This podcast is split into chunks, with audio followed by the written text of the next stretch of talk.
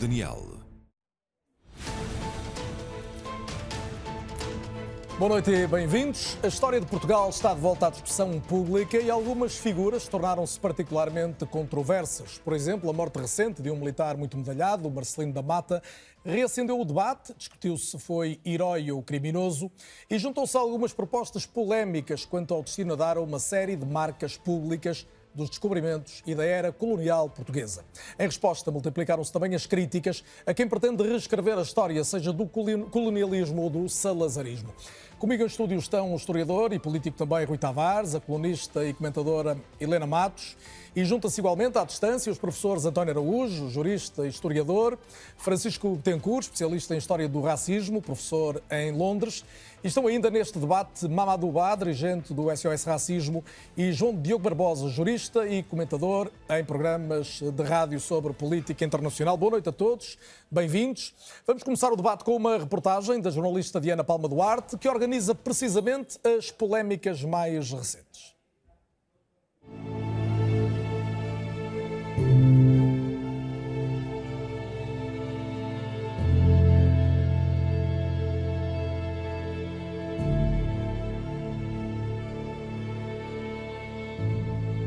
A história de Portugal e os heróis nacionais regressam à discussão pública e às páginas da imprensa.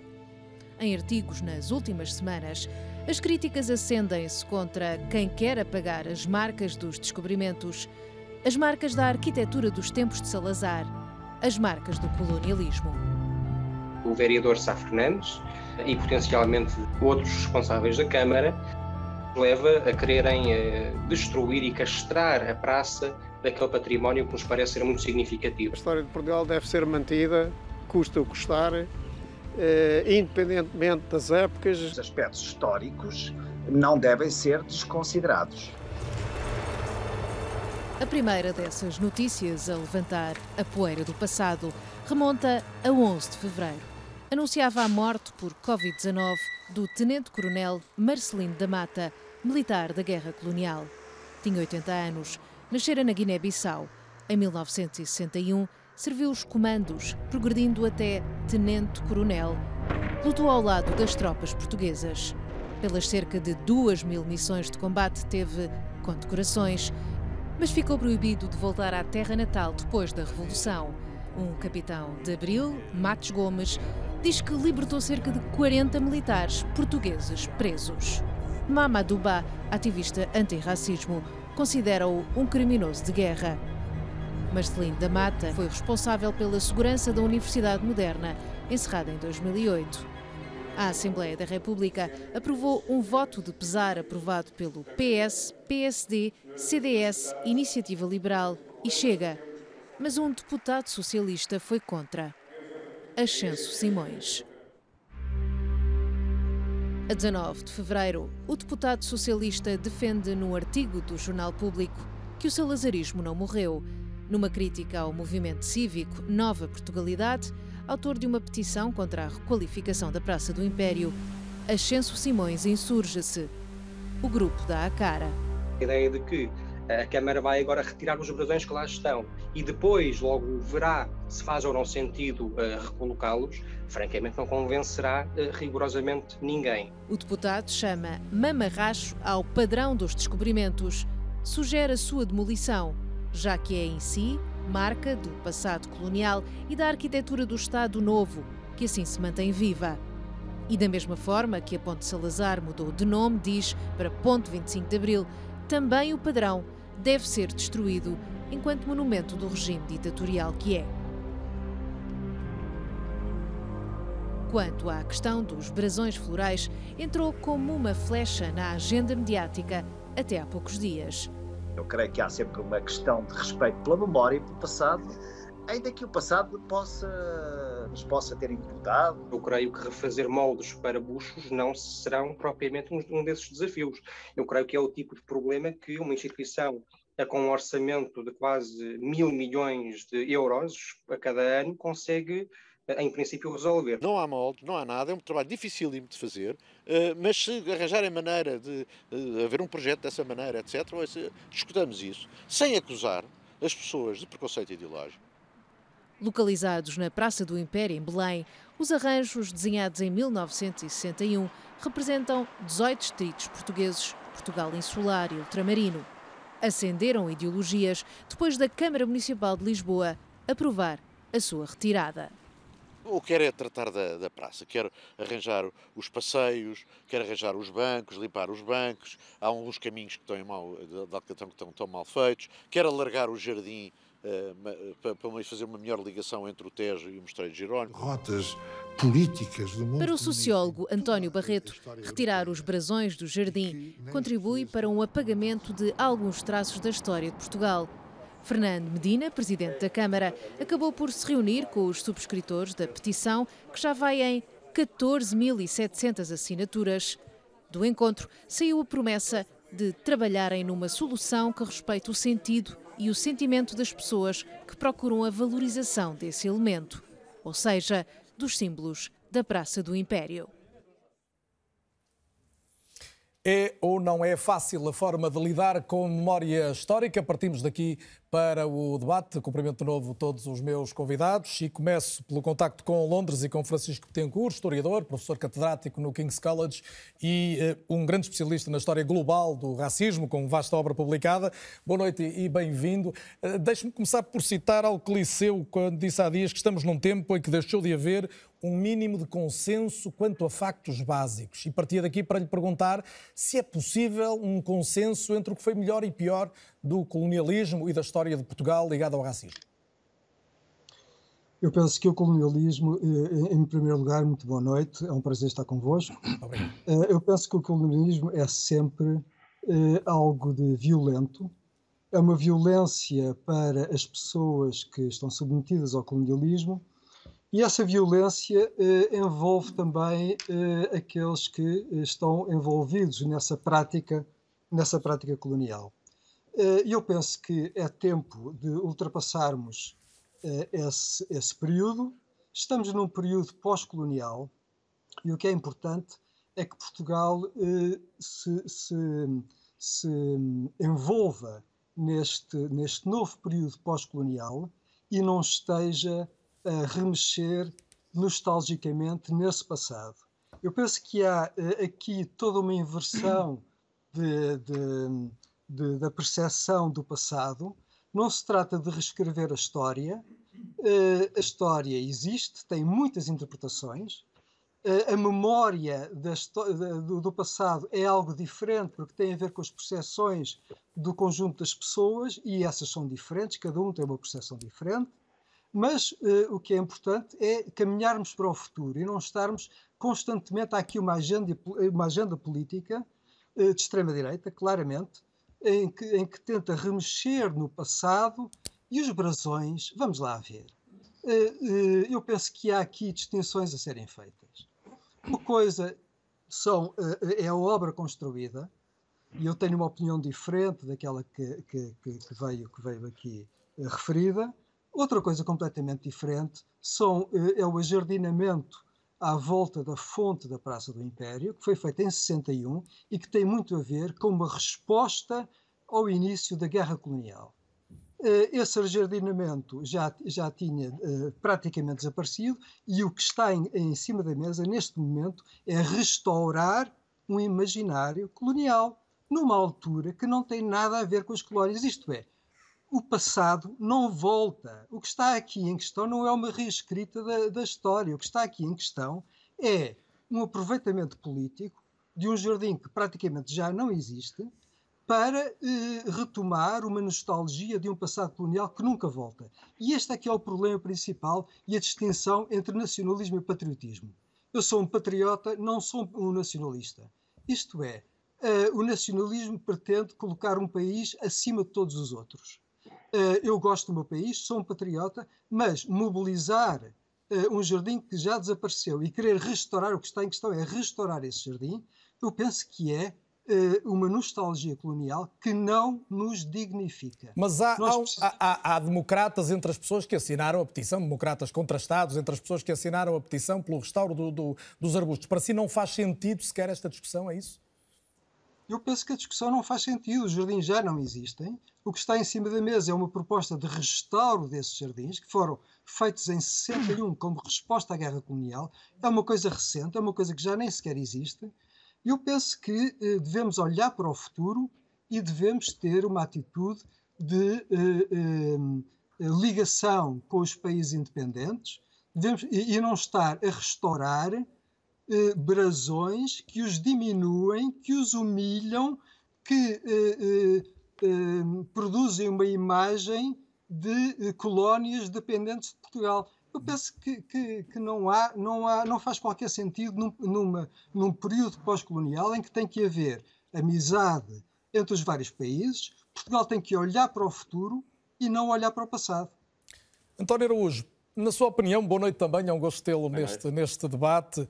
Por que é que estes temas regressam ciclicamente? Temos aqui então uma vontade de utilização política à luz de um determinado contexto uh, social e político, ou temos uma questão de consciência mal resolvida de facto em termos coletivos? Não, há uma utilização política, eu concordo inteiramente com o que disse o Francisco, que aliás aproveito para saudar, há uma, há uma óbvia utilização política eh, dos dois lados, penso eu que é dos dois lados. Acho que aqui, eh, como disse o Francisco, o passado não deve ser um território de combate, seria importante olharmos mais para o futuro e estamos a discutir estas questões quando atingimos um valor recorde de endividamento de 268% do PIB, parece um bocadinho estranho e anómalo que a questão do momento sejam os jardins de bucho em Belém.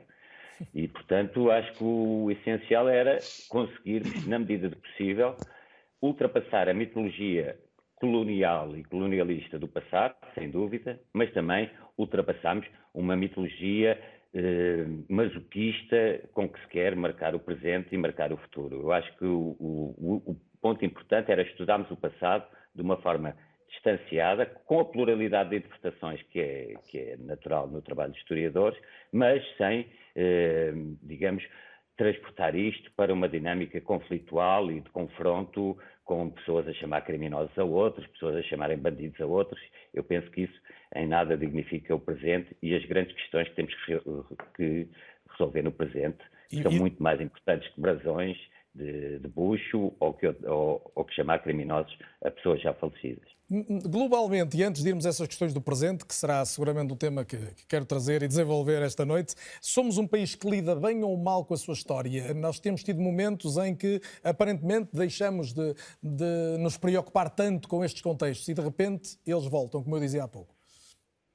Eu acho que há aqui muito também de uma dinâmica internacional, a que Portugal não pode ser alheio, que é uma dinâmica de revisitação do passado, eh, digamos, do passado colonial, e Portugal nisso não é alheio. Portugal, de certa maneira, durante o, o Estado Novo, esqueceu ou mitificou esse passado colonial. Depois tivemos um período de adormecimento, típico de uma transição para a democracia, e agora, digamos, é uma discussão típica das sociedades pós-industriais, pós-convencionais, que já têm níveis de bem-estar que se podem dedicar a, a revisitar este, este passado de uma forma, se quisermos, mais dolorosa.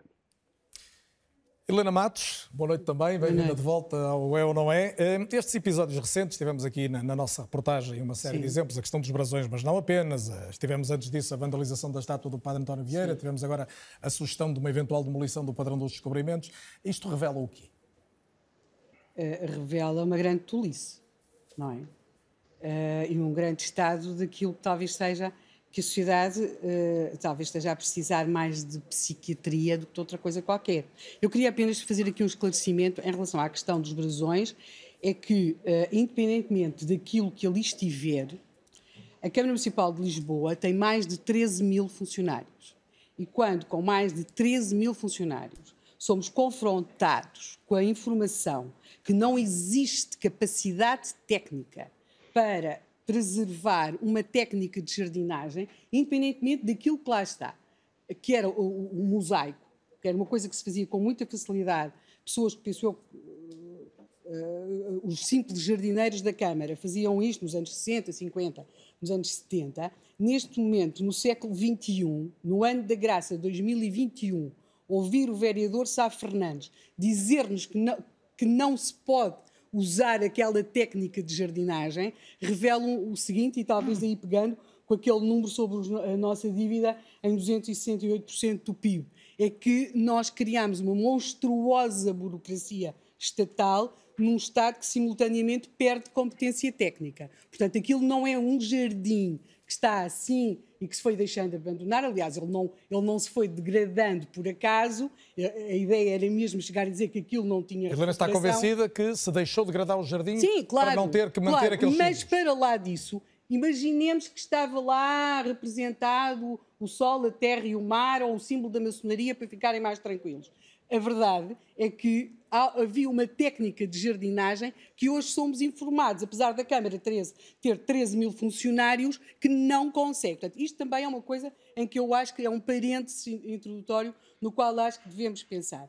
Depois, queria chamar a atenção, acho, quero agradecer imenso ao deputado Ascenso Simões só pretender demolir o padrão dos descobrimentos, porque se ele vai por aí fora, também teríamos de chegar à ponte, não é? Por exemplo, à ponte eh, sobre o Tejo, que se chamou Salazar, passou a 25 de Abril. Portanto, qual é que é o critério da demolição? Também vamos ao Hospital de Santa Maria? Posso garantir que foi inaugurado com enorme pompa e circunstância. Querem deitá-lo abaixo? Portanto, nós temos de pensar o que é que é símbolo ou o que é que não é símbolo, não é? Porque quando começamos com o que é símbolo ou o que não é símbolo, não nos sobra rigorosamente nada, porque tudo pode ser. Depois, pergunto, é, é verdade- em relação à questão ainda dos brasões da Praça do Império, eu recordo que Portugal, e isto aliás é uma polémica que também já aconteceu em Espanha, há inúmeras vilas deste país que têm brasões que se vamos aplicar o mesmo critério, aí não por causa da questão colonial, mas por causa de, de morros sem cabeça e coisas assim do género, que depois também ter- ter-se-á muito que se lhes diga, não é? Por exemplo, eh, portanto, podemos pensar o que é que queremos. Ah, o melhor símbolo disto tudo está muito próximo ali da Praça do Império. É o Museu de Arte Popular. O Museu de Arte Popular foi Já não esse- existe. não, não, existe. O espólio está todo enfiado nas caves do Museu de Etnologia e não se pode visitar. E porquê? Porque aquelas, aquelas cabanas de pastores, aqueles carros do Alentejo, aquelas magníficas coleção- coleções de barros que estavam no Museu de Arte Popular acabaram a ser transferidos para as caves do Museu de Etnologia porque achava-se a ideia por- por terem sido recolhidos a quando uh, do, do salazarismo, podiam dar uma ideia bonançosa Portanto, da o vida que a Helena está a dizer é que há preconceito ideológico em relação a uma série de circunstâncias. Claro Essa que, há, também. claro que há um extraordinário preconceito ideológico. É Portanto, coisa não há aqui uma agenda política de extrema-direita, não, como nem de extrema-direita nem de extrema-esquerda. Agora, é, é a mesma coisa que em relação ao Tenente Coronel Marcelino da Mata. Efetivamente, porque é o Marcelino da Mata? Porque não é branco. Então, o vamos tirar o bastão de Marechal a Gomes da Costa? Eu, eu recordo que o, foi nosso Presidente da República, eh, foi uh, uh, crachador da PIDE, não é? Ou não? Vamos fazer de conta que isso não aconteceu?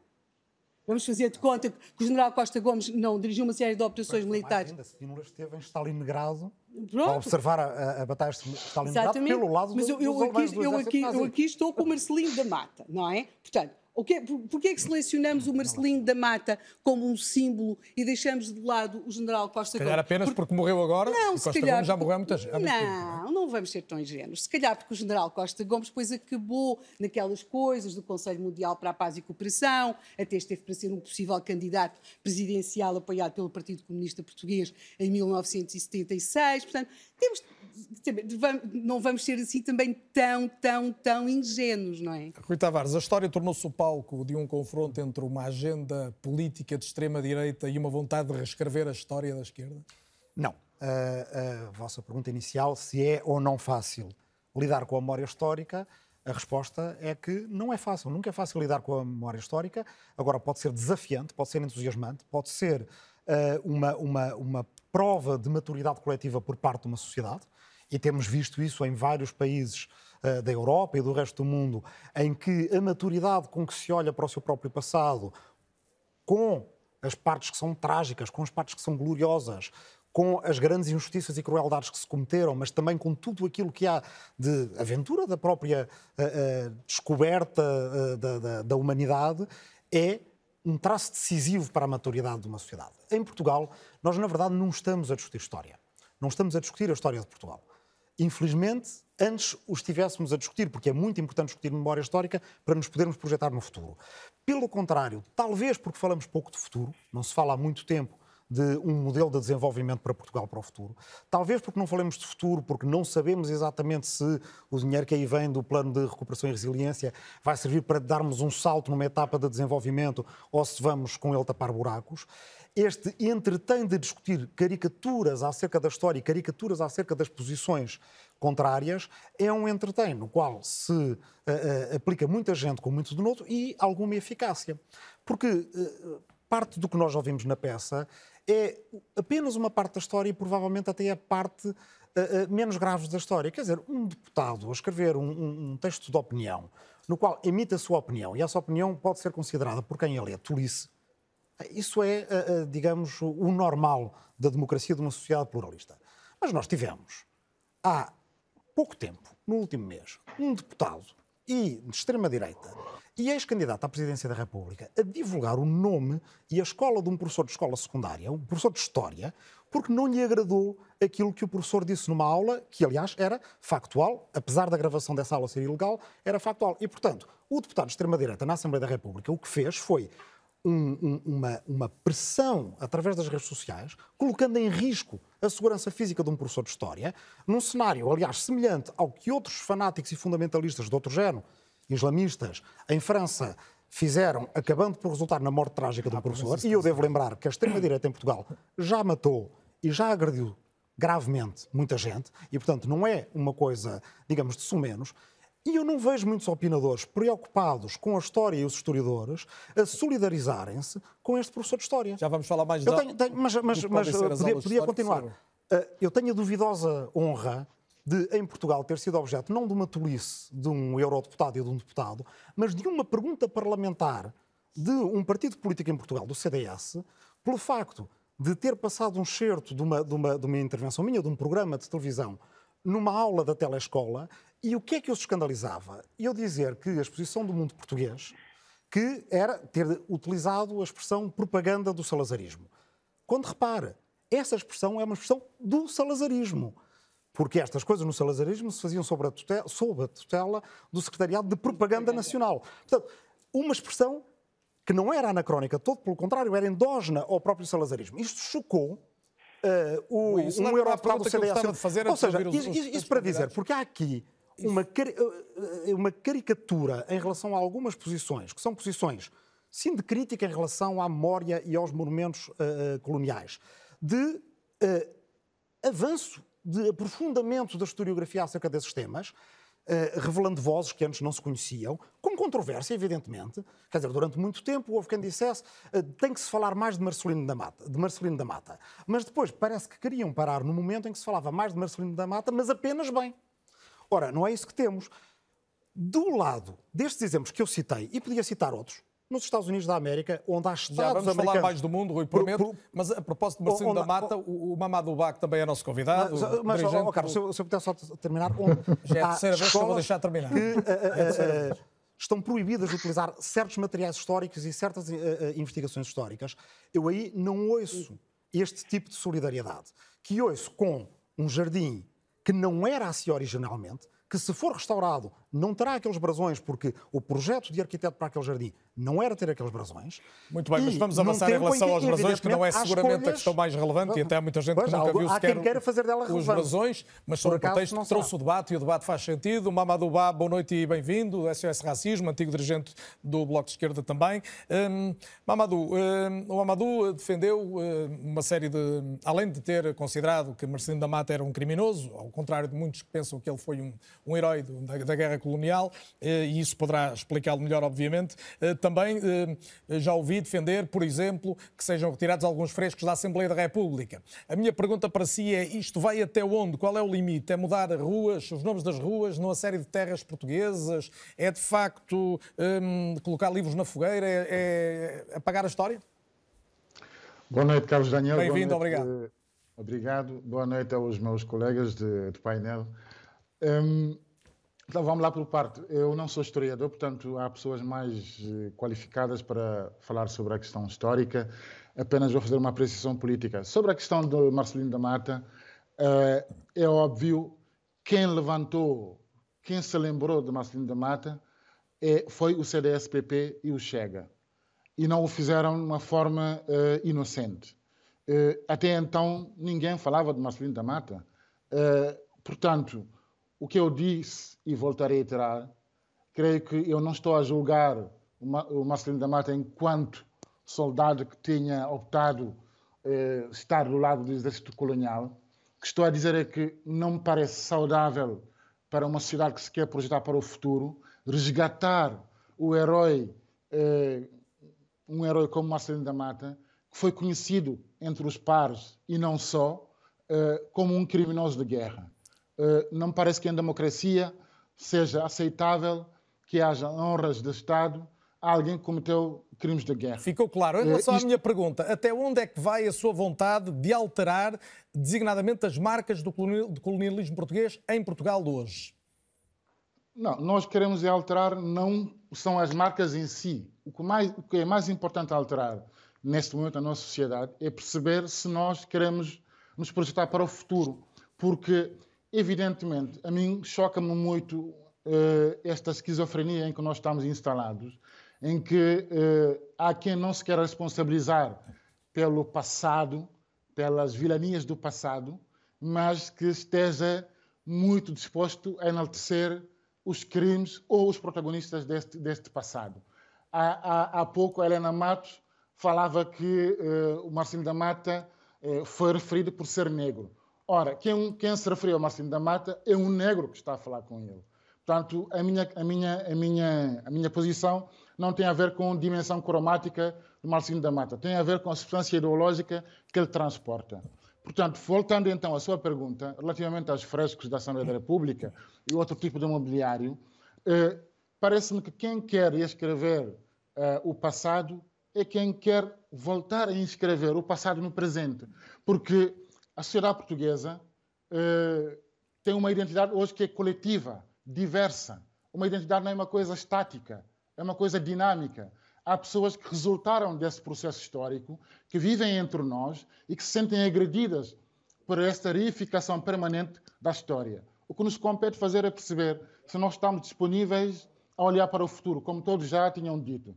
Eu, este é o convite que faz o movimento. Nós não queremos uh, reescrever a história. Aliás, eu costumo dizer, eu não estou aqui para apontar culpas eu quero que a gente assumamos responsabilidade. A culpa está estabelecida, ela é conhecida. As vilanias da história não as podemos mudar, mas podemos fazer tudo para que elas não se repitam. E isto é uma responsabilidade coletiva nossa. Apostar no futuro, fazer com que as crianças que nasçam hoje em Portugal se sintam refletidas no imaginário coletivo, na narrativa, na narrativa coletiva. Esse é o nosso compromisso. Isso é que nos tem que guiar. Agora, evidentemente que podemos discutir uh, a forma como queremos interpretar a história e como é que queremos mobilizar a memória para que de, dela aprendamos os erros que cometemos no passado.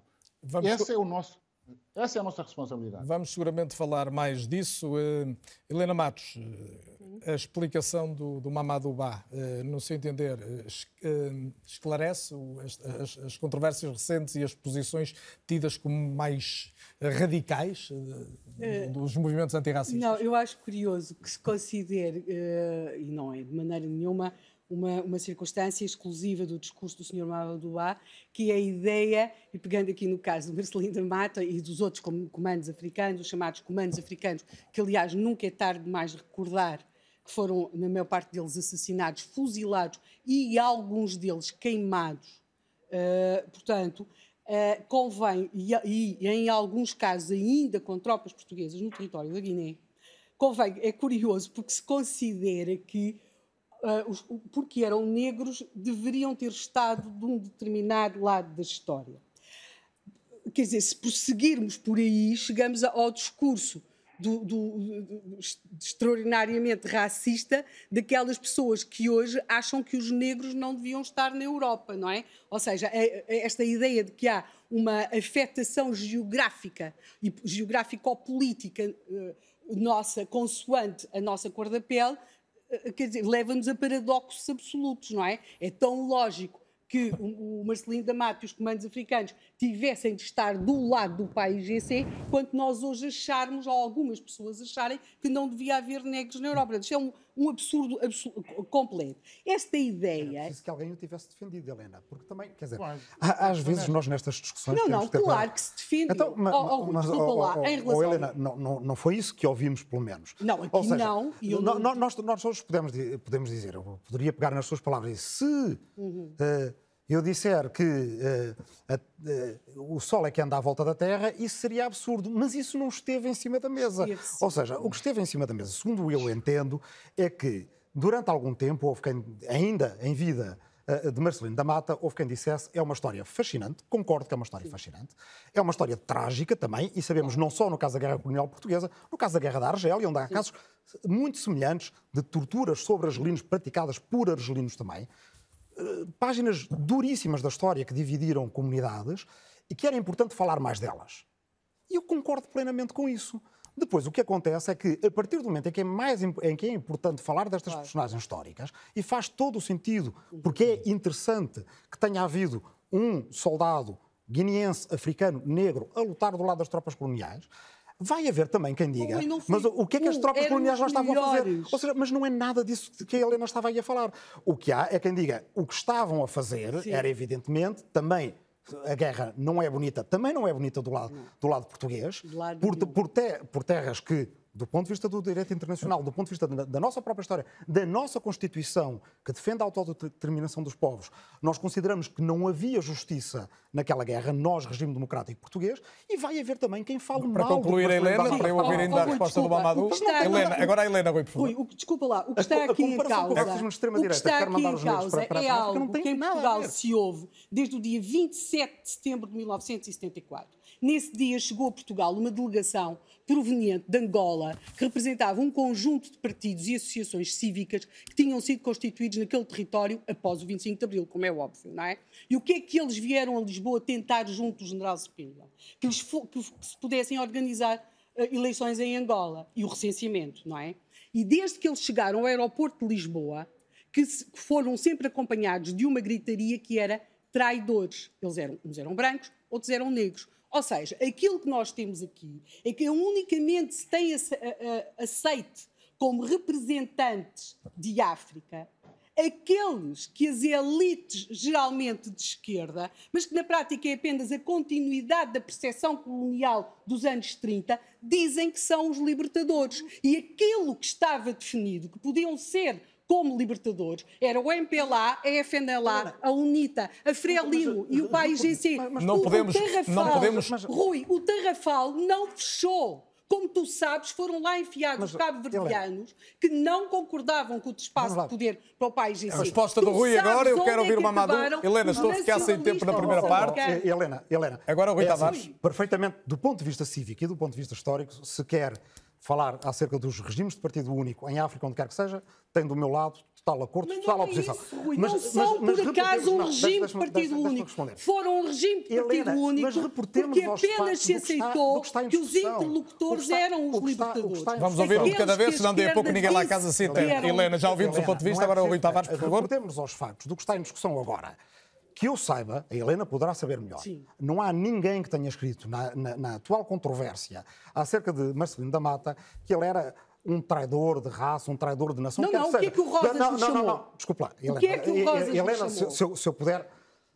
O que é que o E, Fernando portanto, Rosas chamou? ao estarmos a trazer isso à, à colação, estamos só a contribuir para que seja uma discussão feita de caricaturas. A questão é, queremos, em que é que ficamos? Se queremos que se fale de Marcelino da Mata, e eu acho que é uma, é, é uma, é uma história importante para discutir, não podemos pôr limites. Temos- queremos Rui, temos se que avançar, fale até porque desde para que muita fale- gente- Desde que se fale bem. 30 E- segundos e- só e- para o Ba. Eu que é peço desculpa, eu creio que já, quem acha que já ficou claro o vosso ponto de vista e não podemos ficar apenas neste Então, debate, mas o caso, que eh, Só uma Mamadou, nota. do seu ponto de vista, ficou claro aquilo que quis dizer sobre Marcelino da Mata? 30 segundos mesmo só para fechar este, este assunto. Só uma nota. É lembrar que o Marcelino da Mata esteve envolvido em ações que foram condenadas pela, pela comunidade internacional, nomeadamente pela ONU, por práticas de crime de guerra. Portanto, é o que, foi o que eu ressaltei, é o que eu reafirmo. Não en- entendo como é que no século XXI, em pleno regime democrático, sintamos a necessidade de honrar alguém que foi condenado por crimes de guerra. Não Muito bem, condenado estão ele os próprio, pontos de mas vista claros em relação ao assunto em concreto. Mais daqui a pouco vamos ter que avançar, olhar o presente à luz destas divisões que, como acabamos de perceber nos últimos minutos, ainda são muito concretas na sociedade e na opinião em, em Portugal, na opinião histórica e política.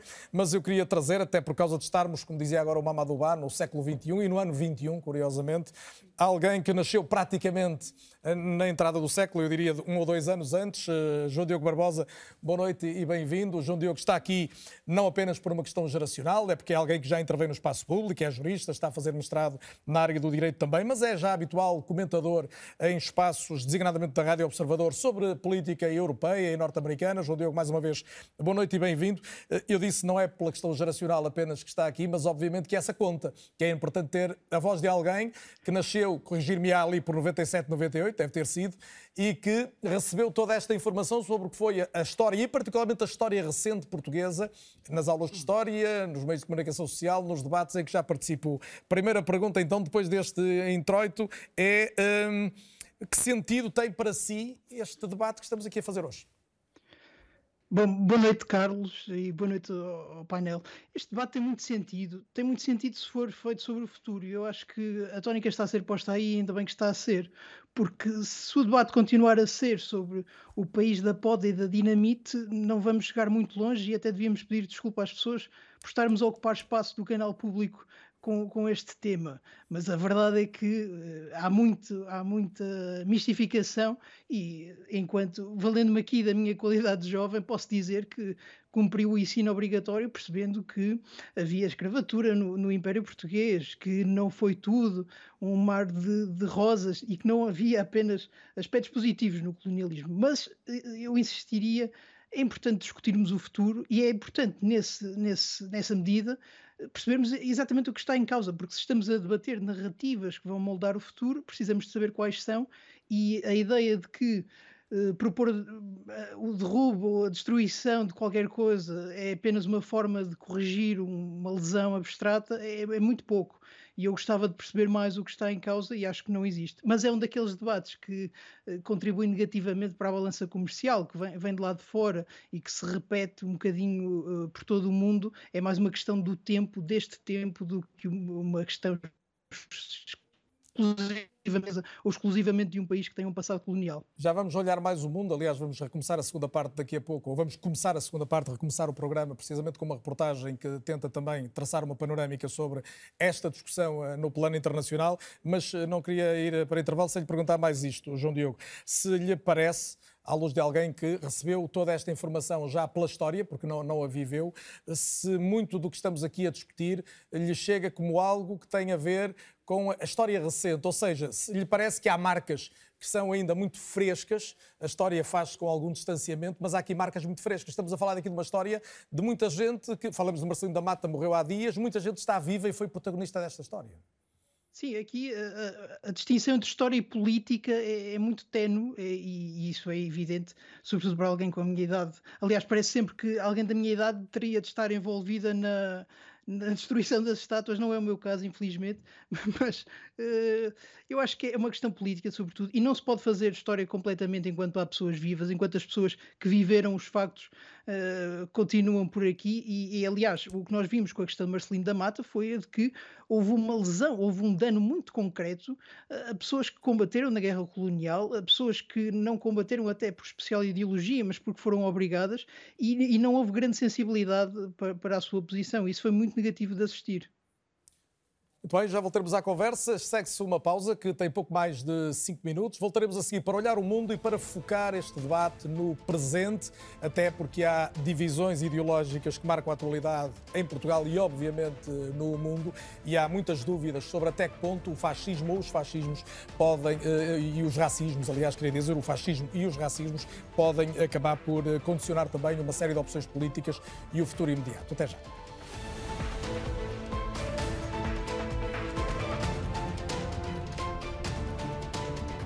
É ou não é a segunda parte? Debatemos hoje a capacidade do país de lidar com a memória histórica e é daqui que retomamos o debate. António Araújo, eh, chamo à conversa outra vez. Uma coisa é o colonialismo, outra é a guerra colonial, outra ainda diferente é, é o Estado Novo e convém fazer esta, esta distinção porque muitas vezes acabamos a tratar as coisas diferentes como se fossem idênticas.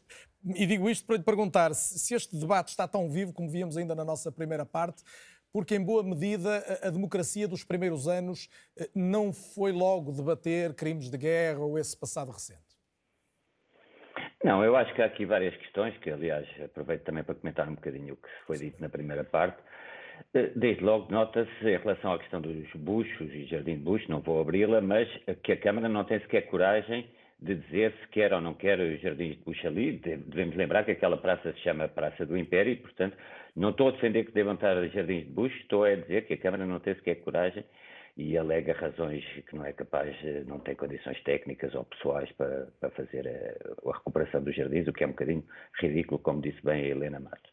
Agora, não faz sentido, também estamos a perder muito tempo com isso, nem sequer com a questão de chamar criminoso de guerra ao Marcelino da Mata, sem identificar crimes em concreto que ele tenha praticado. E eu acho que esse nível de, de debate em nada contribui para aquilo que, que foi dito, inclusive pelo Mamadou que temos que olhar para o futuro. Realmente não é através do insulto que poderemos olhar devidamente para o futuro e afrontar questões que são muito importantes e mais importantes até do que estamos a discutir se o salazarismo enfrentou ou não o passado colonial, que enfrentou mal, e se a pós-revolução também o enfrentou ou não. Mas discutimos, por exemplo, questões como porque é que os censos que estão em curso este ano, uma questão que penso eu muito mais relevante do que os jardins de Bucho ou o legado de Marcelino da Mata, porque é que os censos deste ano não incluem, como foi aliás pedido pelo SOS Racismo, uma pergunta sobre dados étnico-raciais? Porque é que o, o, governo não incluiu essa pergunta, tal como vinha sido pedido por grupos vários grupos de trabalho, inclusivamente até pelo Mamadou Ba e pelo SOS Racismo e outras organizações, porque se nós quisermos enfrentar a sério as questões de discriminação racial evidentes da sociedade portuguesa, e não vamos falar do, do, passado, vamos falar do presente, que acho que é muito mais importante, nós devemos ter vá lá, uma noção mínima da composição étnico-racial da, da, da, nossa população. Para que não se continuem a haver eh, mitos sobre isso, para que não haja pedidos de deportação de pessoas que são cidadãos nacionais, para que afrontemos e questões como a subrepresentação ou não de certas etnias eh, no sistema de ensino, no sistema político e noutros, eh, e noutros eh, pontos, e, ao contrário, a sua sobre-representação em profissões mais precárias, como aliás se viu durante a Covid-19, em que nós, nos tempos de confinamento, se andássemos nas ruas, o que víamos era eh, pessoas de etnia negra que eram as que eram obrigadas a trabalhar. Portanto, os centros são uma oportunidade desaproveitada de termos pelo menos uma Exatamente. radiografia mais concreta dessa realidade.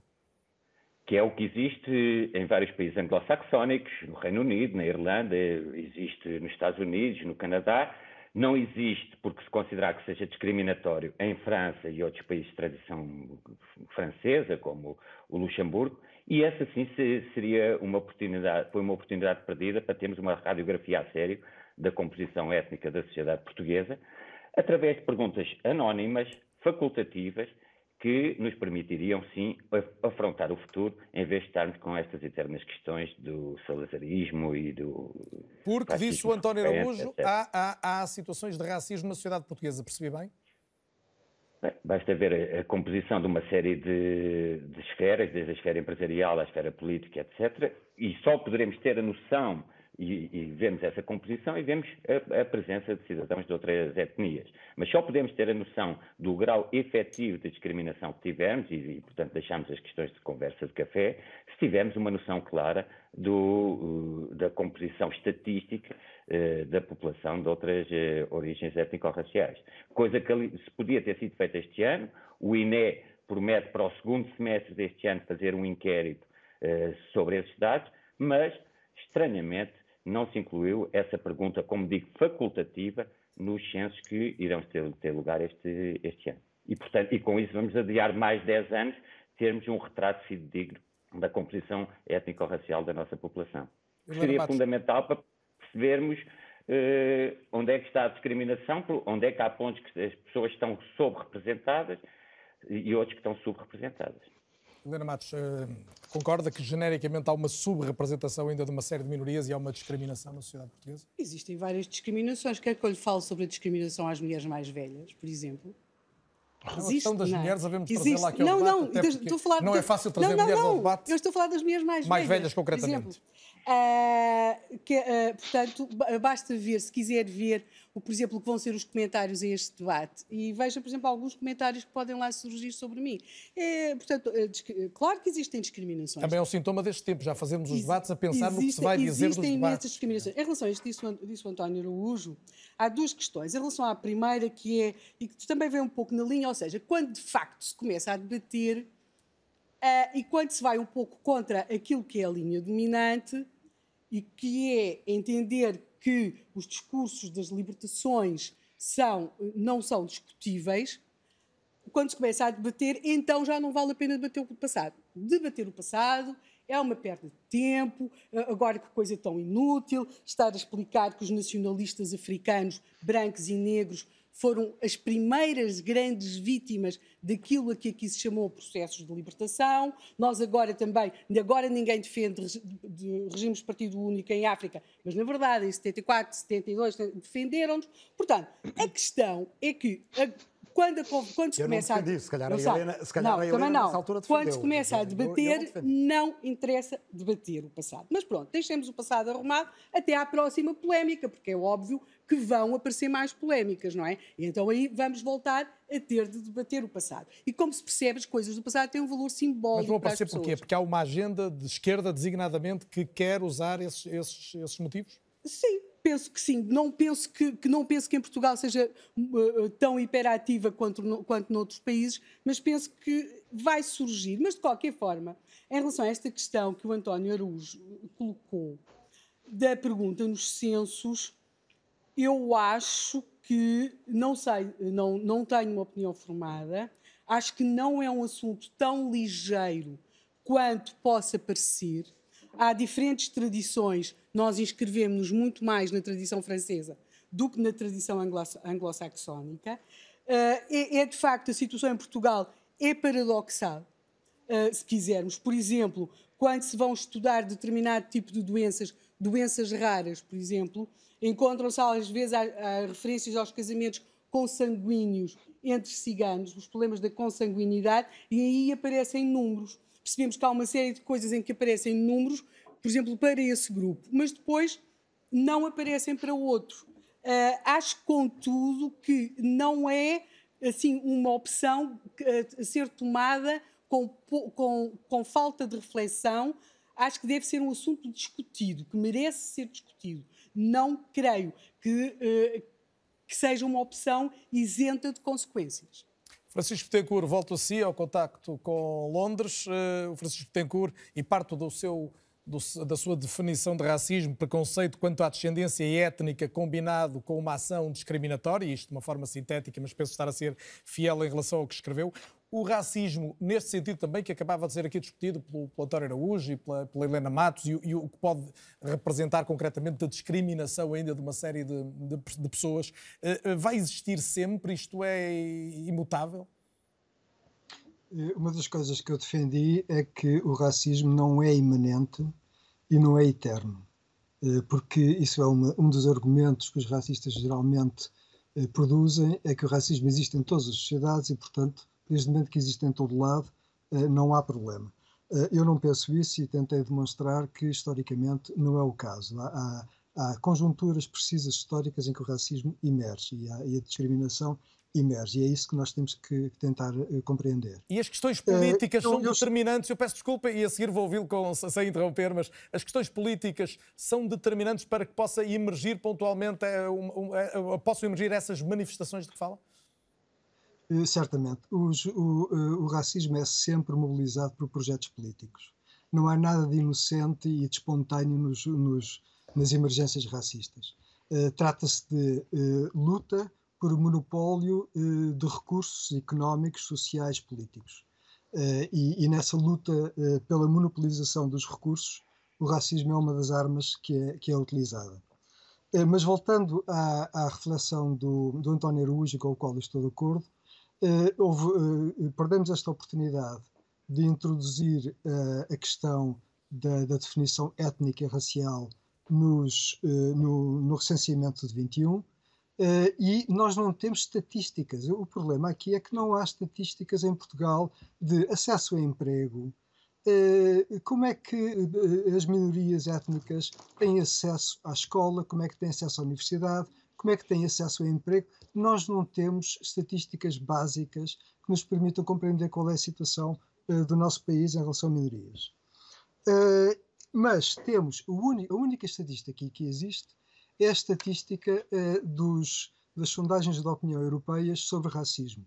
E essas estatísticas são bastante preocupantes porque a população portuguesa revelam que a população portuguesa tem opiniões racistas que estão na cauda da Europa, o que significa que não absorveram uh, o, o, o, padrão antirracista uh, que se seguiu à Segunda Guerra Mundial e, como se sabe, com o, a devastação de 6 milhões de judeus exterminados, com uh, muitos outros milhões eslavos, ciganos e outras, ou, ou, Roma, e outras, e outras, e outras populações étnicas da Europa.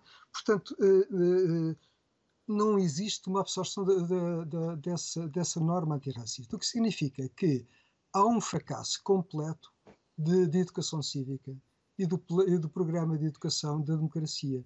Isto é, nós, nós o, que é, o que é necessário é encontrar formas de divulgar a Declaração Universal dos Direitos Humanos das Nações Unidas, aprovada em 1948, e que está integrada na nossa Constituição, está integrada na nossa, na, na nossa legislação.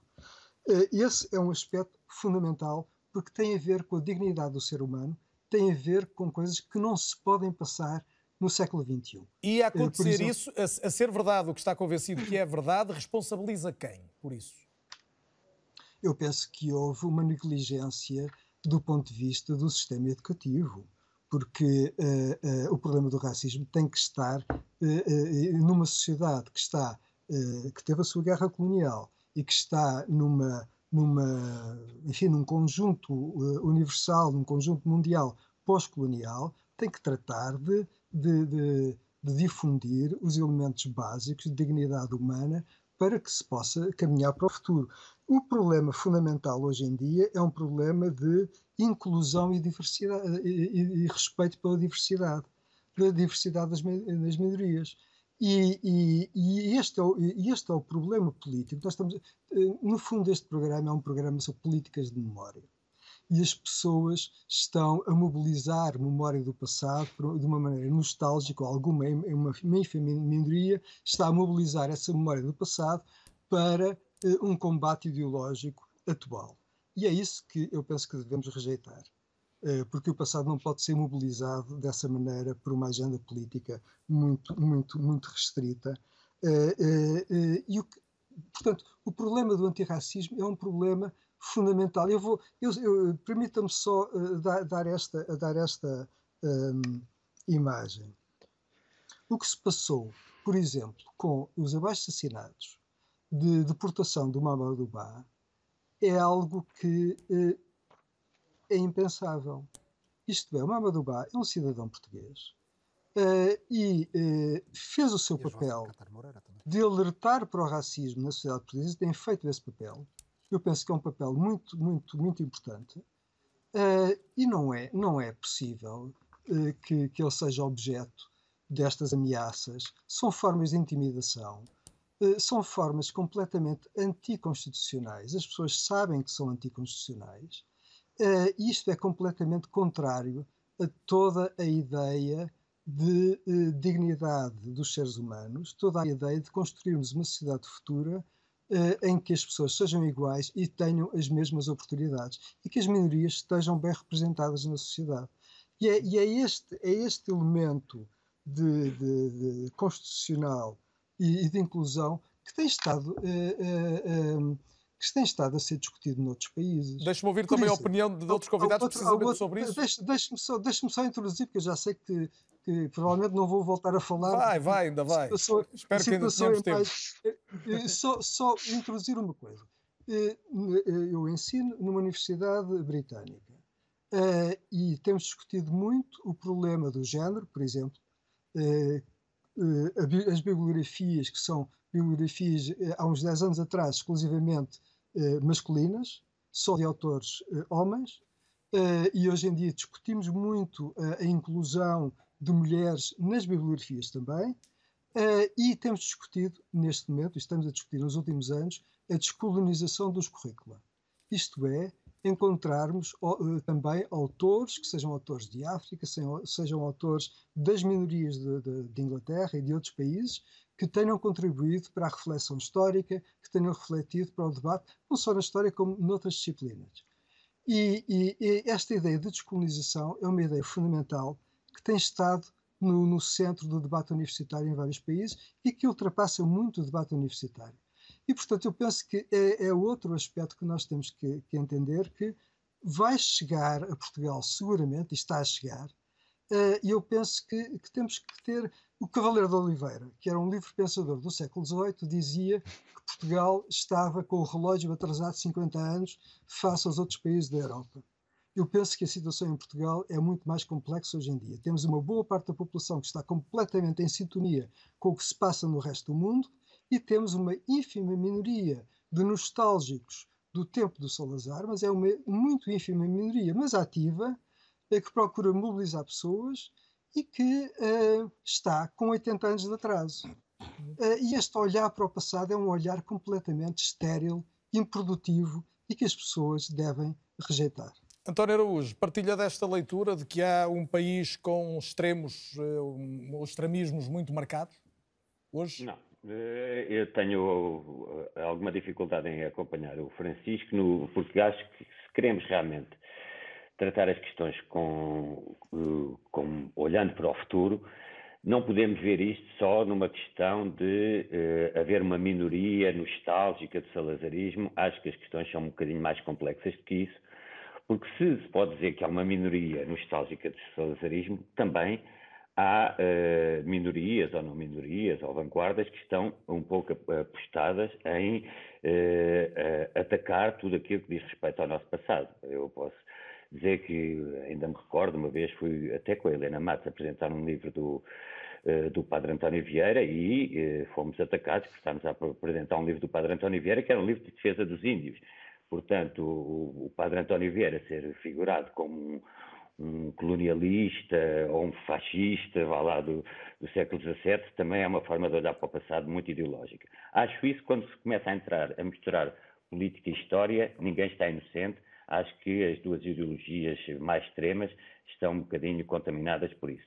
E, e daí a, a minha ideia de ser necessário, sobretudo, enfrentamos problemas que Portugal tem no presente, falei do endividamento, falei agora nesta discriminação racial. Eu não tenho a certeza, porque acho que esses dados são um bocadinho aproximativos, que nós tenhamos níveis de discriminação racial mais intensos do que noutros países. De, por exemplo, alguns sociólogos, como o Jorge Vala, falam que nós temos um racismo subtil, que é um racismo se calhar mais enganador, porque vive na consciência de que não existe, portanto temos aquela ideia de que não somos racistas. Agora, penso que também o nosso racismo não é acompanhado de manifestações de violência, até física, que eh, ocorrem eh, noutros países, eh, como França, etc, etc. Há casos pontuais de violência, mas, eh, com tudo o que se pode dizer, nós não temos situações similares ao, que se passou com o George Floyd ou coisas assim, pelo menos eh, que se saiba. Pego precisamente no exemplo da, da, morte de George Floyd. No ano passado, em Minneapolis, reforçou os argumentos do movimento Black Lives Matter e originou uma onda de contestação a nível mundial. Nos Estados Unidos foram derrubadas e vandalizadas dezenas de estátuas de figuras esclavagistas ou ligadas à era colonial. Na Europa tornou-se controverso até o nome de ruas, praças e símbolos do passado que estavam presentes no espaço público. O caso não é, pois, apenas português. De um lado, os que defendem que é tempo de mudança, do outro, quem acredita que a história não pode nem deve ser apagada. É o que conta agora o jornalista da RTP, Pedro Oliveira Pinto. They have not given up, and it looks like it's very close to toppling. Here we go, Leslie. It...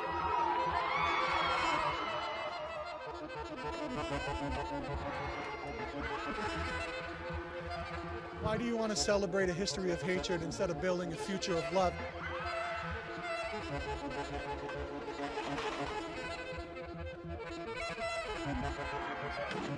I feel like this is a volcano that's finally erupted, and those ch- the changes have truly come to America.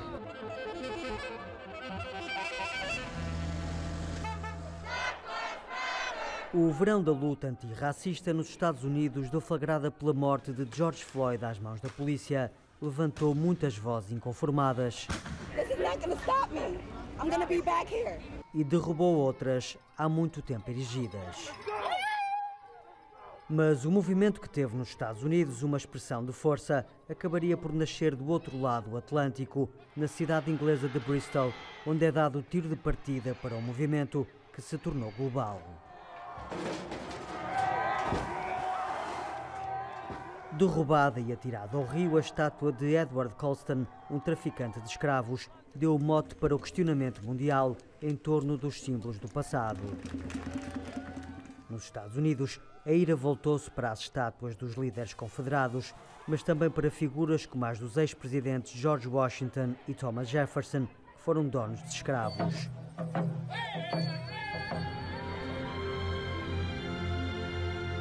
O filme E Tudo o Vento Levou foi retirado das plataformas de streaming e só regressou com uma introdução que contextualiza a época esclavagista. It's a film that glorifies plantation slavery, that era in American history that um, puts front and center the white protagonists and, and their dramas and, and issues, their needs, and at the same time popularized um, um, enduring stereotypes about African Americans. Revisão da história ou esquecimento da história. As duas teses entram em debate. Em Londres, o presidente da Câmara reconheceu que falta diversidade nos espaços públicos e anunciou a criação de uma comissão para analisar as estátuas. we shouldn't be memorializing, we shouldn't be commemorating, celebrating as icons people who are slavers, uh, plantation owners. Na Bélgica, o Parlamento pediu ao Executivo para descolonizar o espaço público através da revisão e remoção dos nomes de ruas e de praças. A estátua do rei Leopoldo II foi retirada pelas autoridades por causa do papel criminoso do monarca na colonização do Congo belga. Pour nous, Léopold II est un génocidaire, il a tué 10 millions de Congolais, alors pour nous, il faut tout simplement retirer ces statues. Do outro lado está quem defende que retirar estátuas e renomear ruas é um passo para o esquecimento. Em Bordeus, os nomes de várias ruas de figuras ligadas ao comércio escravo foram mantidos. A cidade decidiu contextualizar e dar informações sobre quem foram essas pessoas. Nous avons toujours œuvré pour que l'histoire ne soit pas effacée. C'est trop facile. Vous commettez le pire des crimes, on enlève votre nom et vous êtes tranquille. Il faut que ça reste ces symboles de l'histoire du racisme et de l'esclavage comme témoignage de ce qui ne doit plus jamais se passer, plus jamais dans l'histoire de l'humanité. So what are they going to do? Take the pyramids and Cleopatra's Needle down? The Colosseum? And the Colosseum, was slaves? O perigo de branquear a história é real, defendem alguns. Outros acreditam que manter é perpetuar a discriminação. Mamadou Ba, é com violência que se faz a catarse de uma sociedade que, no seu entendimento, precisa de fazer essa catarse por ter sido criada em função da violência sobre outrem? Violência é manter a narrativa que nos conduziu até aqui. Eu não sou apologista da violência só pela violência. Eu acho que isso tem um anátema que se quer muitas vezes atirar a pele dos ativistas e é uma forma de nós não discutirmos o que é essencial. O que me parece importante notar é que o silêncio sobre o passado não nos salva de nada, absolutamente nada. Antes, pelo contrário, instala-nos numa espécie de profunda amnésia coletiva, que é a mãe da negação do racismo estrutural que graça na nossa sociedade. O que nos compete fazer é olhar para o passado, dele retirar as consequências do déficit de igualdade com que se confrontam pessoas que descenderam do percurso histórico. E o déficit de igualdade é muito visível. Há pouco falou-se da não inclusão da pergunta uh, sobre a pertença étnico-racial nos próximos censos. Foi um erro, foi uma oportunidade perdida, porque uh, vamos perder 10 anos para podermos elaborar políticas públicas concretas, orientadas para as igualdades que, com que se confrontam as pessoas racializadas. ciganos, negras, imigrantes e outras minorias, porque sem conhecer a realidade não se pode interferir sobre ela. Uh, e eu acho que é sobre isso que temos de discutir. Evidentemente que um, quem não quer discutir uh, o futuro, quem quer se manter num estado de negação permanente, pode ser, ter sempre a tentação de querer convocar o passado como instrumento de disputa sobre a memória. O que me parece essencial não é só nós discutirmos, claro que temos que discutir sobre a memória e aprendermos com ela, mas temos que discutir, temos que disputar a memória que nós queremos construir para o futuro. Ou seja, eu tenho muito mais saudade do futuro, como se diz, de que saudades do, do passado. Mas eu vou ficar e mais uma citação sua, se me permite, Mamadou, porque gostava eh, de perceber o seu ponto de vista, quando diz que a negação do racismo, onde se encurralou a maioria da sociedade e das instituições. Está convencido que a maioria da sociedade e das instituições portuguesas, a maioria, volto a dizer, está encurralada numa negação de que o racismo existe? Está.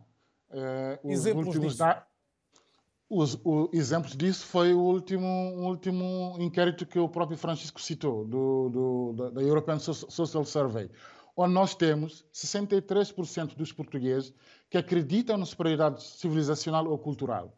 Um, em que nesse inquérito apenas 11% das populações, da população não acredita em nenhuma das hipóteses, hipóteses de superioridade. Esse número, se nós o lermos de uma forma inversa, deve nos preocupar, porque podemos sempre dizer que eh, uma leitura a dizer que são 63% que possam acreditar numa superioridade cultural ou civilizacional pode ser enviesada. Agora, serem apenas 11% que não professam nenhuma, nenhum sentimento de superioridade é um dado absolutamente preocupante e mostra o caráter estrutural do racismo. Um, e nós, falou o Antônio Araújo, olhamos para o, para, para, para o espectro político partidário, olhamos para, para o espaço público, para o espaço mediático. Quantos comentadores negros tem a RTP, que é o canal público? Comentadores negros ou racializados. Quantos pivôs negros tem o canal temos, público? Temos alguns. Alguns, temos, mas quantos em proporção? Temos, desde logo Quantas... temos a RTP África, tem uma série de gente negra, temos um comentador de futebol, o Blessing Lemoine, que é, que é de cor estamos também. A falar de, estamos a falar de Portugal, não vamos agora Não, mas estou vez... a falar da RTP África em Portugal, em Portugal. Não, não vamos outra vez a tirar o sujeito racializado. Não, não, não, estou a falar nacional. em Portugal, em Portugal. Mas como sabe, a RTP África tem a sua missão e a sua função, que é fazer a ligação com, entre Portugal e os países de língua portuguesa. Portanto, não é a mesma coisa. Mas, de, de, de todo modo, o que eu quero dizer é que nós, olhando para o espaço mediático, o espaço político, o espaço empresarial, vemos uma monocromacidade clara, que mostra que há uma questão estrutural de representação e de visibilidade dessas pessoas. Mas não concorda que Isso... está a mudar, que já há mais exemplos exatamente do contrário? São obviamente minoritários, mas que há cada vez mais presença? Está a mudar graças à mobilização dessas pessoas, como é óbvio. Há sinais de mudança, mas hum, elas são ainda muito incipientes e parece-me que para que a mudança se concretize de uma forma efetiva, é preciso que os partidos deem maior centralidade política à questão racial. João Diogo Barbosa, a sua sensibilidade diz de que nasceu e cresceu num país onde há uma negação maioritária de que o racismo existe? Eu, eu, eu acho que, que é importante notar que, que, não posso representar todos os jovens. E, e, dito isso, a minha experiência é de que é evidente que há racismo, tal como é evidente que há homicídios e há uma série de crimes que nós reprovamos, que nós procuramos suprimir ao máximo e, aliás, se possível, uh, viver num, num, mundo sem crime, nós aceitaríamos. E é por isso que temos condutas reprovadas, que desenvolvemos esforços para que essas condutas se tornem cada vez mais reprovadas na sociedade, mas uh, diria que a experiência aqui é muito importante e, e, certamente que há gente que experimentou isso até na pele, uh, experimentou isso diretamente e, portanto, aqui a minha experiência de, de um observador uh, não será realmente a mais útil, penso. É, habitualmente, o João Diogo é observador da história, da, da história política ou da política internacional atual. Uh, a história é, é, um palco da polarização e este tipo de debates como, como, fazemos hoje, mas muito do que vimos aqui nesta reportagem, que pontuou circunstâncias internacionais, a história tornou-se palco da, da tão falada polarização da política nos dias de hoje, nos Estados Unidos, na Europa? Sim, tornou-se, mas a história sempre foi um palco uh, principal da política e é normal que assim seja, porque, e foi isso que eu quis dizer na, na primeira mas intervenção. Mas os derrubos, desculpe, debates... mas os derrubos das estátuas não aconteceram sempre, não é? Eu cresci durante acaso, várias décadas em que isto não, não acontecia. Não é? Por acaso, a questão da destruição de, de arte vem até desde da antiguidade. Mas, mas esta dimensão de... que atingiu Sim, nos mas, mas lá está, isto, isto, representa um movimento político por si só. E, e, que eu diria, se calhar, negando um bocadinho a tese do, do professor Francisco Tencourt, que é mais uma questão da esquerda e de uma divisão da esquerda que, que aparece talvez ali na, no final da década de 70, início de 80, em que há claramente uma, o início de uma fratura daquela esquerda tradicional e clássica que nós conhecíamos, da, da, luta de classes, para uma nova esquerda que, aceitando ao princípio o, o capitalismo e, e, o neoliberalismo, eh, começa a tentar desenvolver outras preocupações e, dentro do sistema económico, eh, procurar defender as minorias e, e, ajudar a que a igualdade fosse atingida no plano da lei. E eu, eu acho que é importante introduzir este movimento do, do derrubo das estátuas e da renomeação de edifícios públicos, muito nessa, nessa ótica de um conflito entre duas visões de esquerda. E porque, da maneira que, que isto está a passar até em Portugal, a, direita tem tido, sobretudo, uma posição defensiva de dizer não, nós não queremos derrubar estátuas, nós não queremos Uh, mudar o nome a praças, exceto talvez a, Praça Hugo Chávez na Amadora, que, que, realmente há muita gente que preferia mudar, e talvez bem. Mas aqui há claramente uma posição ativa e a posição ativa nasce da esquerda eh, para uma direita que também não consegue fazer uma proposta alternativa. E eu, eu entenderia um movimento assim. Rui Tavares, concorda? Eu acho que podemos começar por baralhar um bocadinho o jogo. Eh, eu concordo com tanto o que o António Araújo como o Francisco Tencourt disseram sobre os dados étnico-raciais eh, no censos. Mas devo notar que é uma esquerda maioritária no Parlamento e uma esquerda, se calhar, mais tributária de uma, de uma tradição que a Helena definia como mais francesa, mais jacobina, se assim quisermos, que recusa essa inclusão porque considera que ela viola certos valores republicanos. Isto para dizer que, quando às vezes querem criar uma polarização esquerda-direita, estas questões, que algumas delas são complexas, uh, têm uma multiplicidade de posições dentro da esquerda, dentro da direita. A Helena Matos falava há pouco do Museu de Arte Popular, ninguém defendeu o Museu de Arte Popular. Bem, eu por acaso estive em frente ao Museu de Arte Popular a defender que ele uh, uh, permanecesse. Quem estava ao meu lado lembro-me quem organizou essa manifestação, a Catarina Portas, a Rosa Pomar, não vi lá ninguém uh, daqueles que são amantes do Jardim de Buxos, agora uh, ali ao lado em Belém. Também não vejo ninguém insurgir-se contra tantas vezes que nos dizem, todos os dias, falta dinheiro para arranjar determinados monumentos, falta dinheiro para recuperar determinados corpos arquivísticos. Toda a gente diz, bem, o dinheiro não é infinito, uh, mas para aqui já tem que existir. Mas isto também, lá está, baralhando o jogo, ocorre à esquerda e à direita. Eu lembro de ter ouvido uma enorme polémica à esquerda e à direita. À direita porque era uma, uma profanação de um monumento nacional. À esquerda porque era uma profanação capitalista de um monumento nacional. Quando houve um jantar no Panteão Nacional. Lembram-se por causa da, da, da, da Web Summit.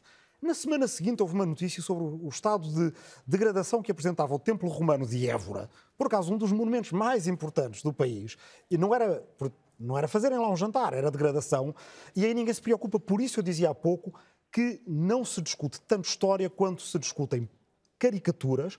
Uma boa parte dessas caricaturas politicamente motivadas, no intuito de criar uma polarização artificial em que se retrata um campo como sendo o campo da intolerância e, eh, da, da, da, digamos, da violação da liberdade de expressão. Devo lembrar que está longe de ser um panorama completo. Na Europa há uma universidade que foi expulsa de um país da União Europeia. Se não acontece sob nenhum governo de esquerda, aconteceu sob o governo do Sr. Viktor Orban. Uma das melhores universidades da, da, Europa Central, que se chama precisamente Universidade da Europa Central, foi expulsa da Hungria. É proibido, neste momento, na Hungria, ensinar qualquer coisa que tenha a ver com questões de género. Nos Estados Unidos é proibido em vários estados americanos e noutros há propostas para proibir a utilização de material, material historiográfico que apareceu num famoso projeto do New York Times, o projeto 1619. Controverso será certamente. O, o presidente Trump acabou os seus dias na Casa Branca uh, com um documento acerca de como é que a história deveria ser ensinada. De facto, não vemos aí talvez por grande uh, capacidade política de algumas pessoas que fazem disto, destas caricaturas, praticamente a sua monocultura na opinião.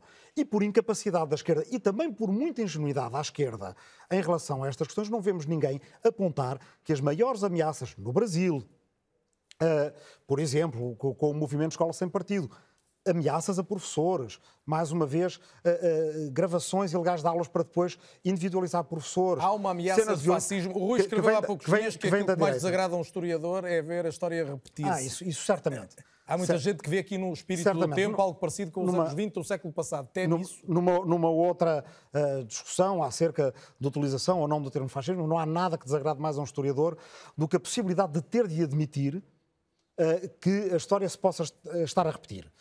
Mas, mas deixe-me prosseguir. Estes bloqueios, alguns deles artificiais, uh, impedem um debate maduro, um debate construtivo acerca destas questões. A estátua que foi derrubada em Bristol, de Edward Colston, era uma estátua que já há muitos anos muita gente pedia a contextualização dela com uma placa que lembrasse que aquele homem uh, escravizou, comercializou milhares, mais de 10 mil seres humanos, incluindo crianças, uh, foi pedido que ao menos houvesse uma imagem, porque existem essas gravuras uh, dos barcos uh, negreiros de pessoas escravizadas uh, que aquele homem financiava, e isso foi sempre impedido porque todas essas tentativas de aprofundar o conhecimento histórico e de possibilitar mais acesso ao conhecimento histórico foram caricaturadas como sendo politicamente corretas. Claro que há muito interesse de muita gente a chegar-se a esta situação de maximalismos opostos, que eu acho que são ambos indesejáveis quem defenda mas, que nenhuma mas, estátua pode ser mas tocada. A circunstância hoje aliás, obriga a falar disso. Eu, claro que obriga, eu sei, estamos aqui a falar disso e eu acho que devemos falar disso.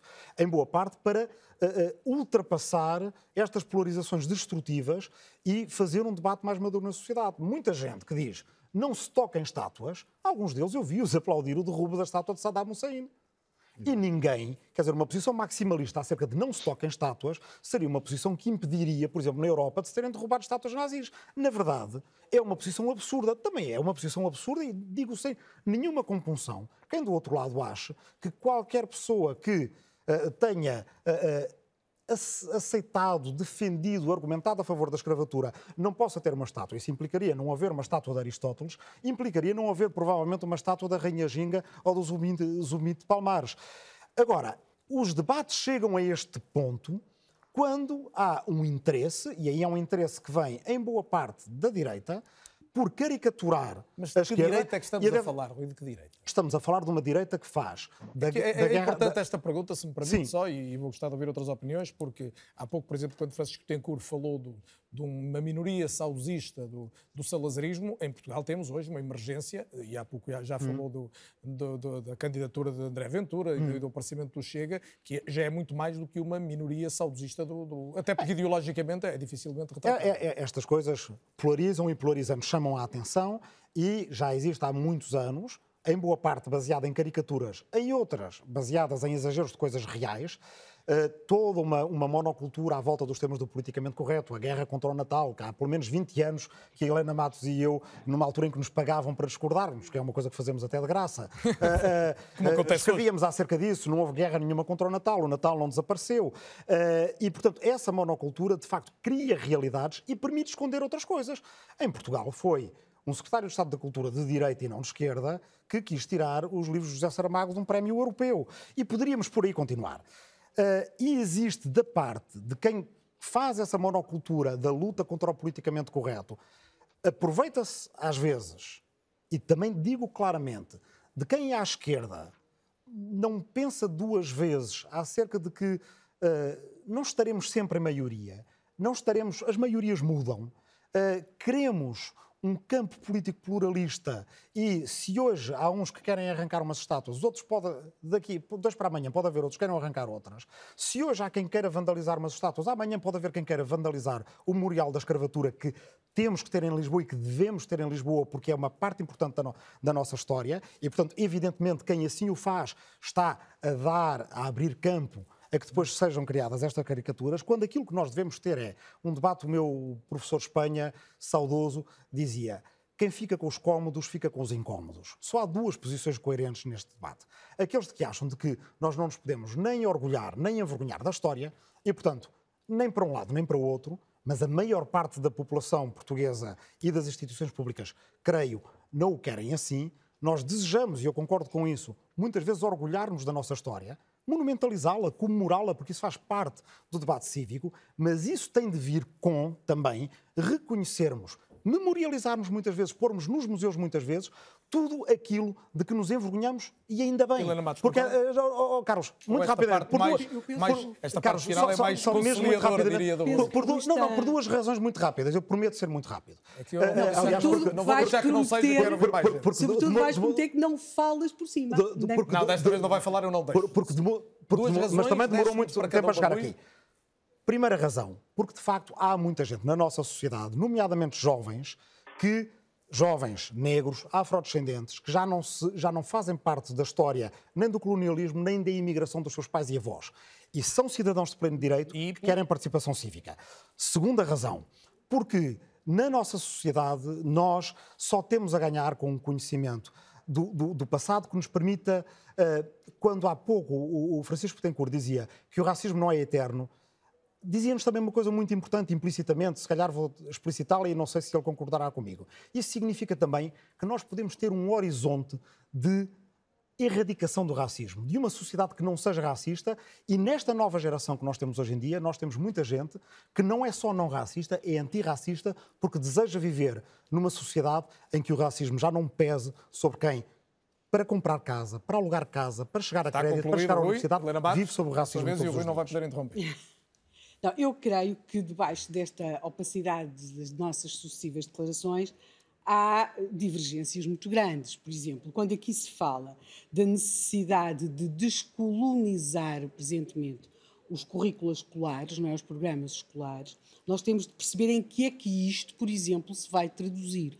Aliás, o próprio conceito de descolonização é, é, é ninguém volta ao, ao, ao passado. Portanto, uh, não, temos de perceber que quando se diz o que é que se pretende dizer quando se vão descolonizar, por exemplo, os currículos, em que é que isso se vai traduzir, por exemplo. Por exemplo, também quando se falou aqui como se fosse uma exemplo, simples minudência, a questão da pergunta sobre... Eu já vou ouvir, Mamadou, já vou ouvir. A, a questão, da, a questão da pergunta sobre a, a, a, questão racial no, no discurso, no, nos censos do INE, que eu acho que é uma questão que deve ser debatida, sem dúvida, porque ela prende-se com, com questões muito transversais. Mas, por exemplo, temos de perceber que quando depois isso se, se pensa usar isso para promoção de políticas públicas de promoção para a inclusão, na maior parte dos casos, isso tem-se traduzido numa série de países numa espécie de acantonamento das minorias, que por sua vez passam a relacionar-se com o Estado via figuras de mediadores. Isso, por exemplo, temos o exemplo terrível em França, não é? Uh, em que passa a haver uma mediação, ou seja, o indivíduo não se passa a relacionar com o Estado, no Estado de Direito em que vive, mas passa a é a comunidade pela qual falam os outros. Aliás, o discurso das comunidades e o discurso do do racismo e do antirracismo tem levado muitas vezes a que se, a que se trate as minorias como se, se, não fossem constituídas por indivíduos, mas sim uma por uma, e uma simplificação.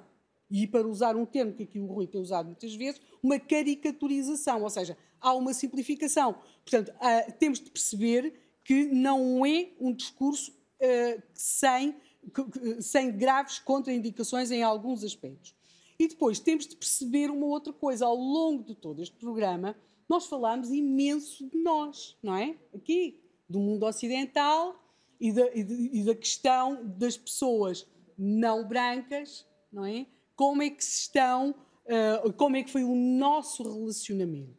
Nós temos de perceber nem a escravatura, nem o racismo, e esta é a minha opinião, não é necessariamente consensual entre as pessoas deste programa, não é de modo algum exclusivo da sociedade ocidental. O que será um exclusivo da sociedade ocidental é ter tido a capacidade de criar em si reflexão a condenar a escravatura, a criar movimentos abolicionistas. Mas quando nós falamos de escravatura, temos de perceber quem Os escravos compravam-se a alguém. Nós temos grandes traficantes de escravos, como é o caso de Dona Ana Joaquina em Angola, não é? Portanto, temos grandes traficantes de escravos em África e, e um comércio que era dominado por, determin, por determinados chefes em Angola. Portanto, esta ideia é uma, uma visão, se quisermos, muito. Eurocêntrica? Uh, uh, se quiser, ocidental ocêntrica, e achar que tudo começou connosco. Como é óbvio, não começou tudo connosco. Como é óbvio, já havia escravos muitos, muitos anos antes. Como é óbvio, houve grandes revoltas de escravos, todos nós vimos os filmes sobre o Esparta, todas aquelas histórias Roma, Grécia, o Rui aqui referia à questão. Portanto, temos de perceber, nós não somos nem o princípio nem o fim das coisas. E, por outro lado, também temos de entender que, quando nos colocamos desta perspectiva e nesta simplificação, nós, por exemplo, fechamos os olhos a coisas que são particularmente graves. Eu fui professor há alguns anos de liceu. E uma das coisas, por exemplo, que me chocava imenso era o discurso, por exemplo, de muitos africanos em relação aos ciganos ou o discurso dos cabo-verdianos em relação aos guineenses, não é? Mas aí não está a simplificar? Não, não estou a simplificar. É que, estou. É, pouco, ah, ouvi, é, ouvi, não, ouvi. Todos os cabo-verdianos? Não, não. Eu, oh, Rui, desculpa lá. Uh, uh, conforme diz o povo, não vamos emprenhar pelos ouvidos. Eu disse o que eu ouvi, não são todos. Eu estou a falar. Ah. De, de, uh, portanto, temos de o entender. Existem várias, existem racismos o, o homem branco não é o, o, centro do mundo, nem para o melhor, nem para o pior. Eu garanto o direito de réplica, mas o Mamadou já fez várias vezes menção de intervir, desde logo para esclarecer a questão da descolonização dos currículos. Se quiser, pode começar por aí. Mamadou. Começo sim, começo por aí. A descolonização dos saberes é simplesmente permitir que as crianças que nascem cá se possam refletir nas narrativas coletivas que vamos construindo para a produção de saber. É tão simples quanto isso. Um, mas isso é uma desconversa, muitas vezes. A Helena Matos é especialista nisso. Um, esta conversa sobre o, a comparação entre servidão e escravatura é de uma desonestidade intelectual tremenda. Porque, como é óbvio, houve sempre servidão, ainda aliás há partes do mundo onde ainda existe servidão. Agora, a escravatura, tal e qual como nós a conhecemos, a sua dimensão transatlântica, a sua dimensão de desumanização, tal e qual como praticada pelo Ocidente, não tem comparação com nenhum outro fenómeno de escravatura. Claro que houve, por exemplo, a escravatura da, do, do, do, mundo árabe, eh, mas ela não sequer não tem a mesma dimensão do ponto de vista daquilo que representava a desumanização das pessoas que foram escravizadas. Desculpe, fazer esta comparação, eu, eu, fazer eu, essa comparação percebo, é uma desonestidade intelectual. Eu percebi tudo o é... que me está a dizer, só não Mamadou, consigo só perceber. Só a pergunta da Helena, por favor. pergunta, mas confesso-lhe, gostava que me explicasse como é que pode achar ou, ou aferir o grau de desumanização de alguém, por exemplo, que foi escravo uh, em África, não é? Ou ainda escravo, com, uh, com o ter sido escravo noutro sítio qualquer. Porquê, porquê que acha que era mais desumano? Qual, qual, não, não estou a perguntar porquê que acha. Como é que consegue aferir isso? Consigo, é Porque uma, eu não, eu não posso dizer... Numa, numa, Responde-lhe numa frase, numa palavra. Uh, em regime de servidão, as pessoas não eram coisificadas. Em regime de escravatura transatlântica, eram coisificadas. Mas, mas porquê coloca mas, enfim, questão isto é uma, isto é uma, isto é uma diver... oh, oh, Helena, Não oh, faz Helena, qualquer é sentido, repare. Os japoneses... Isto é uma diversão, isto nós é uma temos, distração. Não, e, e, aliás, como sabe também, o, não, houve escravos sem serem africanos, não é? Uh, nomeadamente em Portugal. E, e portanto, o, os japoneses que vieram como escravos para Portugal, não, não havia uma coisificação não, não, quer dizer, portanto, qual é esse, como é que pode A resposta do Mamadou, por favor, para eu poder avançar e ouvir mais opiniões aos eu portugueses não... que foram escravos no norte da África, porque, como sabe, havia, uh, havia captura de escravos aqui, por exemplo, na zona do Algarve, as pessoas que eram levadas para o norte da África. Oh, oh, oh, Helena, oh, Helena, nunca houve nenhum fenómeno de industrialização da escravatura, tal e qual como houve no, no, no, no processo da escravatura, eh, ainda por cima, em que Portugal teve uma, um, papel fundamental na massificação da escravatura transatlântica. Portanto, acho que isto é uma não discussão. Uh, aliás, o que me parece ressaltar da sua preocupação é aquilo que eu chamo um bocado esta obsessão pela absolvição histórica. nós já decidimos aqui entre nós, se queremos resolver os problemas do racismo estrutural, o que temos que fazer é nos projetarmos para o futuro, sairmos um bocado dessa barricada da história. Eh, e é para aí que nós queremos caminhar. É? A revisão dos, dos conteúdos curriculares, haver políticas públicas concretas orientadas para os problemas com que se confrontam as comunidades racializadas, é, medidas de ação afirmativa, exemplo, no acesso ao emprego, no acesso ao emprego, no acesso não me interrompa, Gostaria por favor. Por acaso é uma pergunta que sempre... Agora tem sempre, que ser pergunta rápida, resposta sempre, rápida, para eu ouvir as outras eu, opiniões. Eu, por exemplo, sempre achei que devia haver muito mais aulas e aulas nas escolas para que os pais não tivessem de pagar explicações, porque sabemos como são caras. Por exemplo, explicações de matemática, explicações de português, uh, naquelas disciplinas em que sabemos que os alunos podem ter mais dificuldades, sobretudo alunos recém-chegados ou que vêm de Isso famílias... para chegar onde, Helena? Para chegar uh, à questão do, do que é que se pretende com os programas nas escolas para ajudar os alunos das minorias. Porque aquilo que se vê, por exemplo, muitas vezes são aquilo que se chama programas de inclusão, são programas que ainda reforçam muito mais esse ostracismo. Porque em vez de termos aulas de apoio de matemática, de inglês, de português.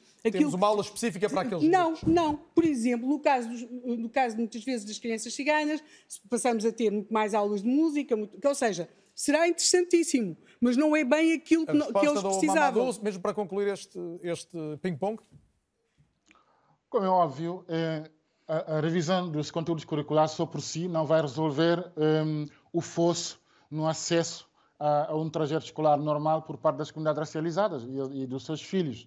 Evidentemente que teremos que mudar completamente toda a, toda a organização do, do, sistema, do sistema de ensino, mas antes disso é preciso criar condições sociais e económicas para que essas famílias possam eh, ter os seus filhos em, na escola pública e em condições de poderem completar e fazer um trajeto escolar. Ficou clara a sua normal. resposta. Um desafio final para os meus convidados e, sobretudo, para os que têm estado mais calados. Se calhar não tenho tempo para todos, mas começava pelo António Araújo. António Araújo, o que é que deste debate lhe fica como mais relevante?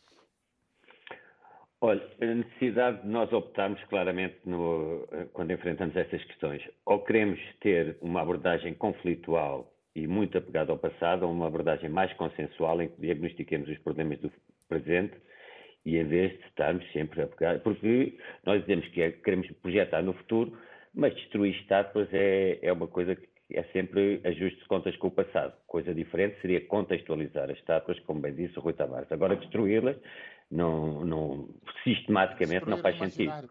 É destruir o imaginário que as suportam. É isso? Uma coisa é destruir, desculpe, o imaginário é destruir... que as suportam. Sim. Não são as Uma coisa é destruir, não é destruir do objeto destrui o imaginário, é que aí vai ficar com um, deixa de ter o ponto que assinala a memória de um esclavagista e em seu lugar fica sem nada, não fica lá nada. Uh, isto é, se destrói a estátua de um esclavagista, não é muito melhor tê-la lá e contextualizá-la?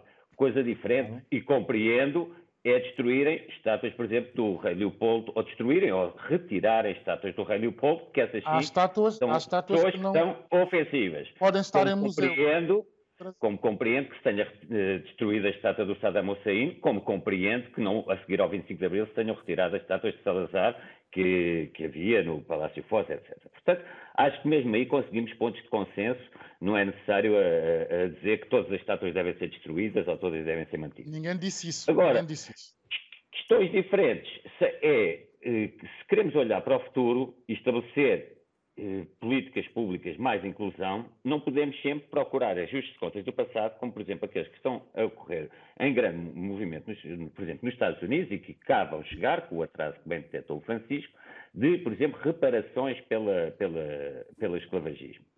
Já, estão, já foram feitas contas e, por exemplo, eh, calcula-se, a margem é muito grande, mas calcula-se entre 14 bilhões de dólares a 711 trilhões de dólares. O PIB dos Estados Unidos é 26 trilhões de dólares. Portanto, imaginemos o que seria uma indenização de 711 trilhões de dólares e mais apenas para o. Mas a reparação não é em termos. Já não podemos não. agora reparação... ter debate. Mamadou, António Luís concluiu? Não, esse é, esse é o debate que está em curso nos Estados Unidos. Mas este é um debate importante e acho que não se pode falsear esse debate desta maneira. Não se está a falsear. A coisa que está a dizer é que eh, continuamos apegados a, a, a querer uh, imunizar com 711 trilhões, que é uma quantia inimaginável, e só para os que foram escravos depois da Guerra Civil, não abrangendo os anteriores à Guerra Civil. A reparação histórica é sobre justiça social não é sobre uma reparação económica. Já percebi que não vão, não então, vão chegar a Estamos a falar de 711 trilhões de, de, dólares, não estamos a falar de coisas simbólicas, não é? Estamos a falar de coisas financeiras e, e repare, as ações que foram intentadas contra uma série Deixa, de, Mamadou, tem que concluir o António Araújo, que eu ainda quero ir a Londres e ouvir o João Diogo. Foram, foram intentadas ações com uma série de empresas, Lehman Brothers e tudo, que depois acabavam arquivadas porque a escravatura naquela altura era legal e foi esse o argumento jurídico que prevaleceu. António Araújo, apenas, é, muito obrigado, estou mesmo sem tempo, peço desculpa para ouvir também o, o Francisco Tencourt, até porque tinha dito que ainda voltava a Londres, cá está a prova, mas só tenho um minuto para a sua síntese, Francisco, um, sobre o que é que fica de mais importante, mais relevante neste momento histórico. Eu penso que, por um lado, uh, uh, temos que sair do, do caso anedótico, como da, da, dos Bush, e, e pensar numa urbanização a sério da Praça do Império. A Praça do Império está a precisar de alguma coisa que a ligue, de uma certa coerência. Não se trata de suprimir eh, os vários elementos que lá estão, mas trata-se de, de, dar uma outra uh, coerência. Depois há aqui um problema de políticas de memória. Eu percebo que as pessoas nos Estados Unidos, sobretudo uh, as minorias de origem africana, uh, as minorias negras, estão desesperadas porque sofrem injustiça social secular uh, e, de facto, uh, mesmo com os direitos cívicos dos anos 60, ainda estamos muito longe de ter uma sociedade justa nos Estados Unidos e isso as pessoas mobilizam-se e, e, tratam das estátuas para, no fundo, exprimirem a sua revolta.